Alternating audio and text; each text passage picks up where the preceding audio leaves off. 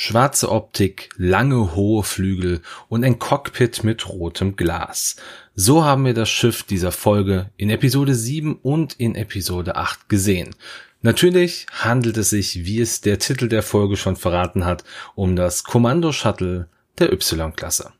Ich bin Dennis von den Raccoon Specialists und heiße euch zur 36. Episode von X-Wing Who is Who willkommen.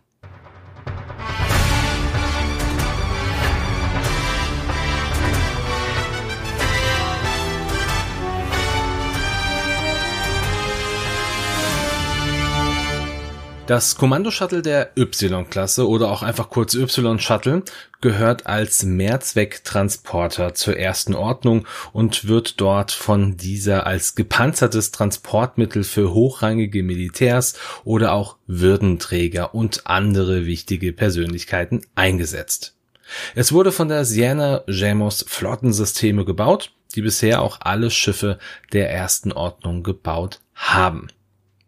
Dank der extrem hohen Flügel erreichte das Schiff eine Gesamthöhe von gut 37 Metern, was im Grunde alle Shuttles in den Schatten stellt.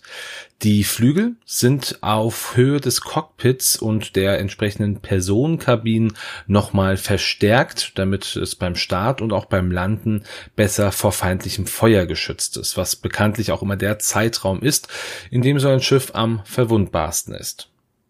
Damit aber nicht immer ein 37 Meter hohes Schiff herumsteht, kann das Shuttle auch entsprechend noch die Flügel bis ungefähr auf die Hälfte einziehen. Das sieht man ganz gut in Star Wars Battlefront 2 in entsprechender letzten Mission. Das Shuttle bot Platz für bis zu fünf Crewmitgliedern, also inklusive dem Piloten an, und konnte auch noch zehn weitere Passagiere mitnehmen. Ausgestattet ist das Shuttle mit zwei SJFS 200A Ion-Triebwerken und einem internen Hyperraumantrieb. Das Schiff kann also ohne jeglichen Zusatz in den Hyperraum springen.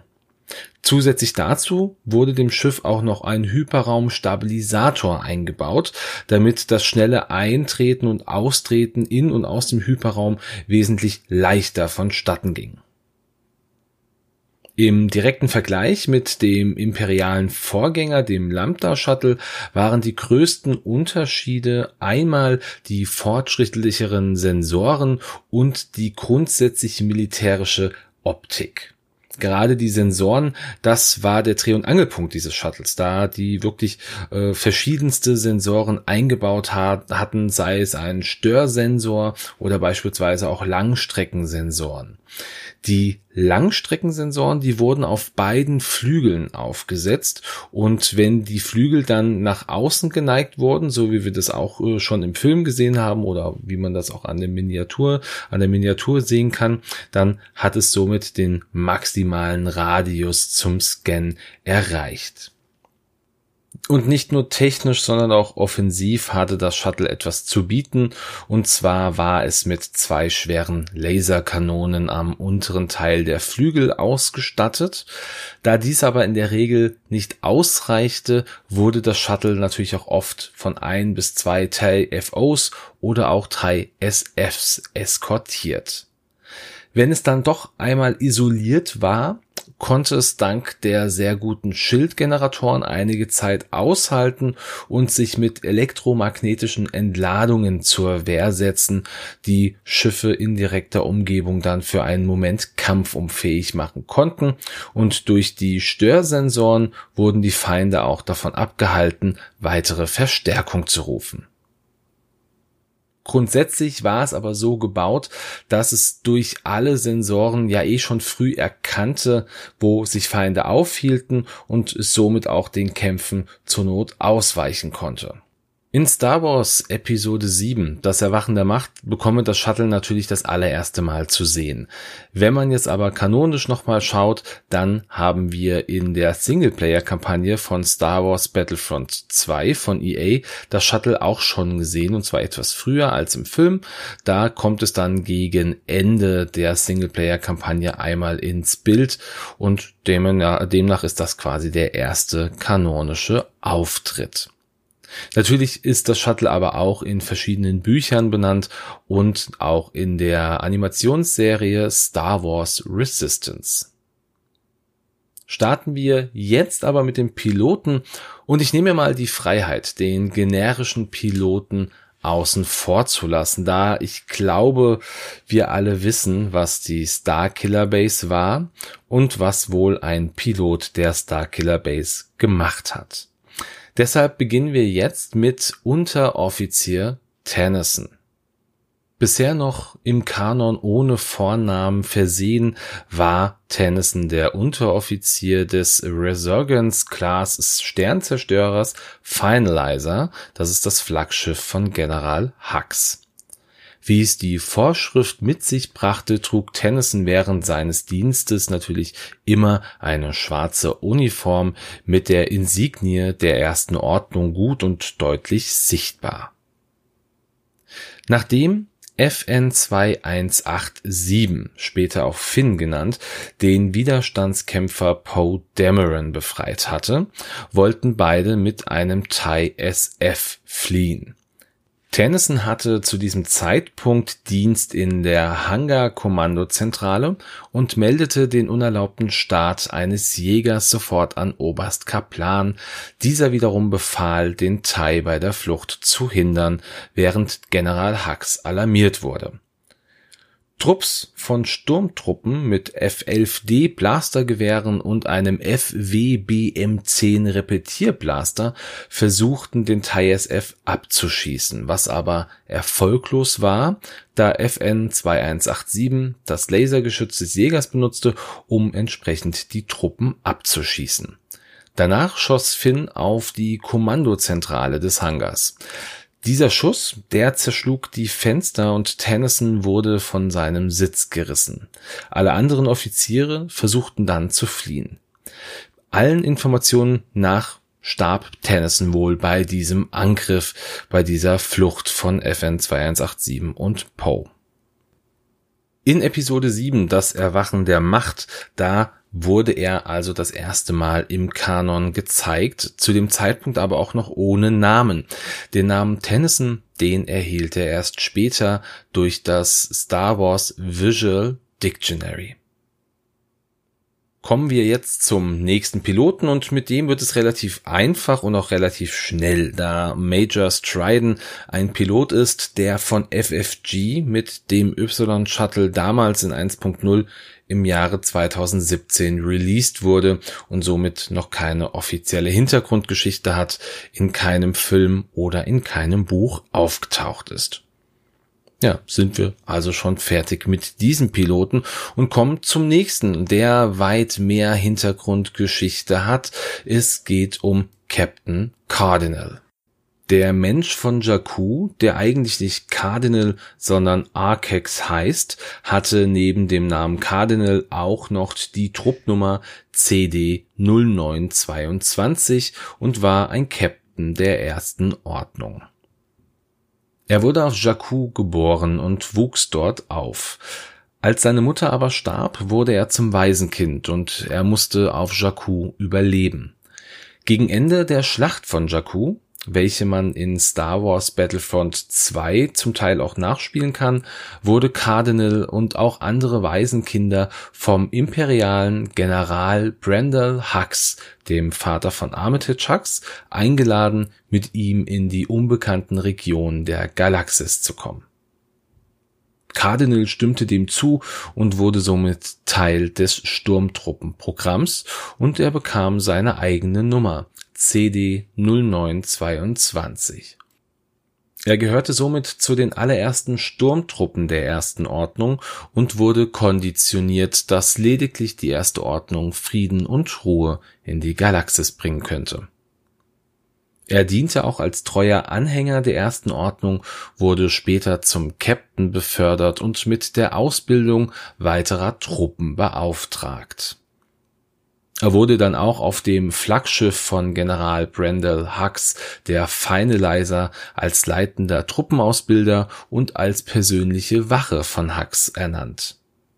Hux selber hat ihm dann auch den Namen Cardinal gegeben. Und bevor es jetzt ein bisschen zur Verwirrung kommt, ich werde jetzt immer von Hux reden und dieser Hux ist aber der Vater von dem bekannten General Hux, den wir in Episode 7 und 8 gesehen haben. Ähm, wenn sich da was ändert, sage ich nochmal Bescheid.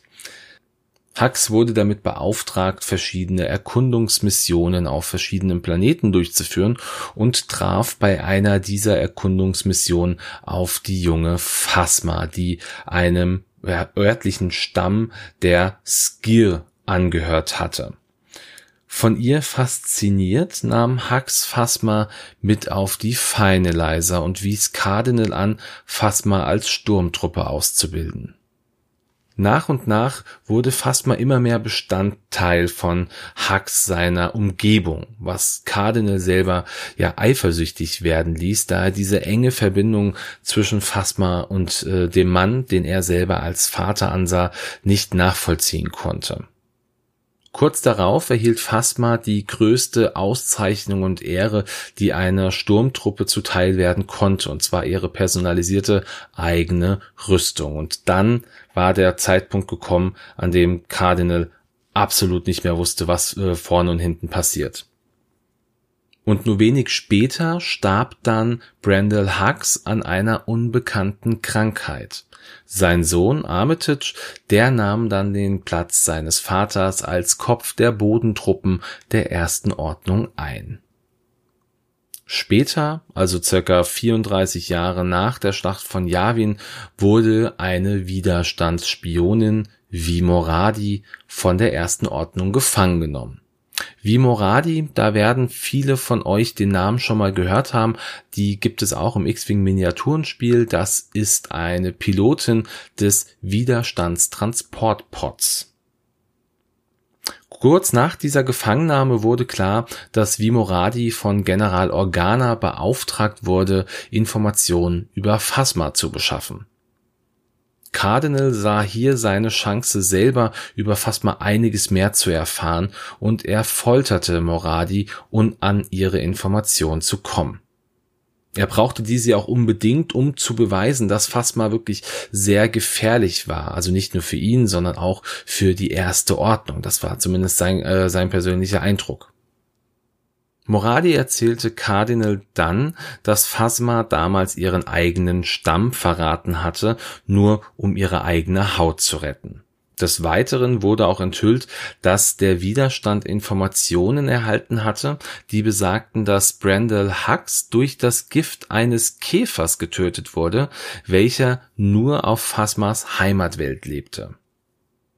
Ja, und in der Hoffnung, dass er jetzt Phasma in der Hand hatte, ging Cardinal dann zum jungen Hux und das wird jetzt der neue Hux sein in dem Fall, um ihm von Phasmas Verrat zu erzählen. Ja, zu seinem Pech war aber Hux derjenige, der Phasma beauftragt hatte, seinen eigenen Vater töten zu lassen. Meint man gar nicht, wenn man diesen Kerl so sieht. Naja, egal. Cardinal war geschockt und wandte sich der einzigen Person zu, die ihm jetzt wohl noch helfen konnte, und zwar wie Moradi.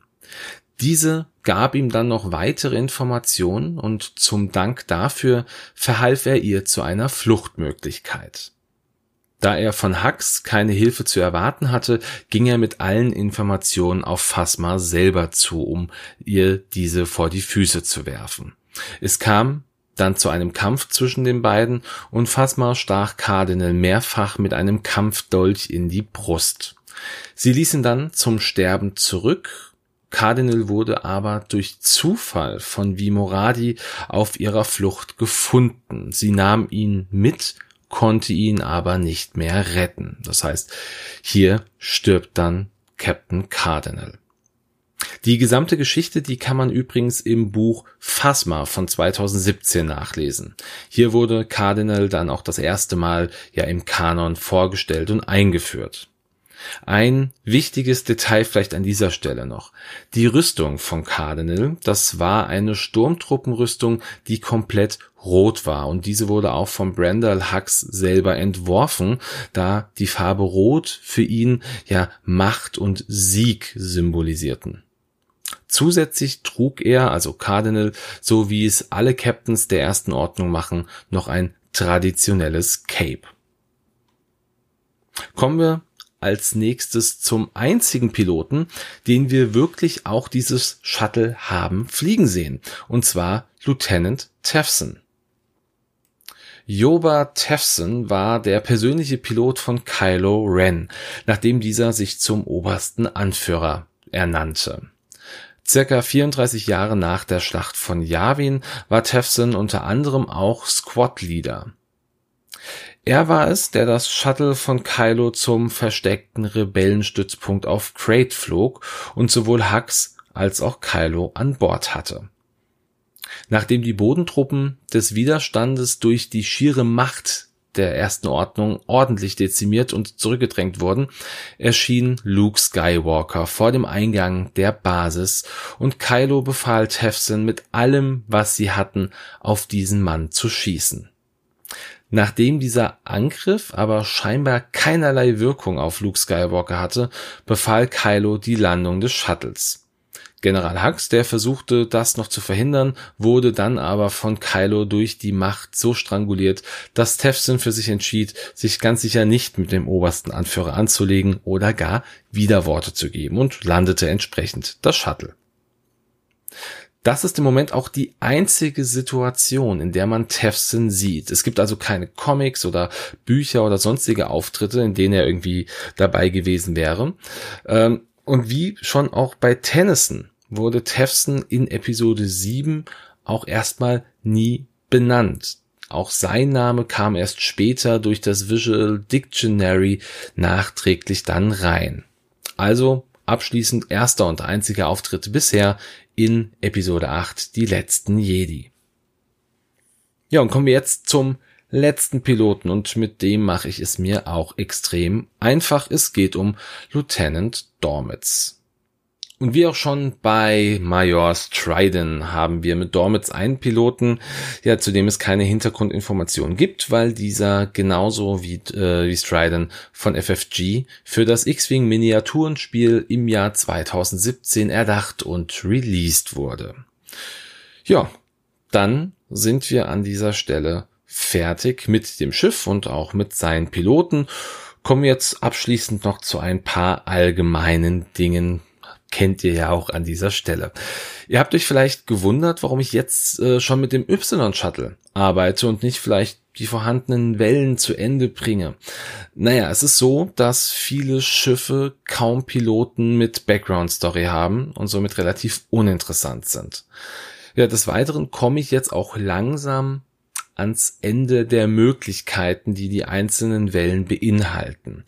Das heißt, ich habe beinahe alle re-releaseden Schiffe durchgearbeitet. Wie gesagt, es gibt Ausnahmen, ähm, die halt aber ja keinen guten wirklichen Inhalt bieten. Die werde ich dann irgendwann mal in einer Folge gebündelt irgendwie zusammenpacken.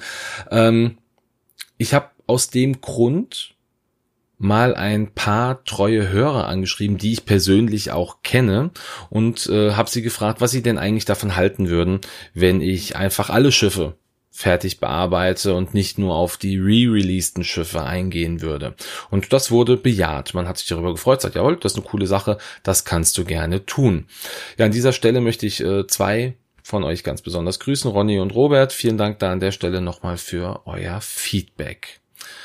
Ja, also werden wir jetzt nach und nach weitermachen mit X-Wing Who is Who, ja auch mit Schiffen, die noch kein Re-Release hatten.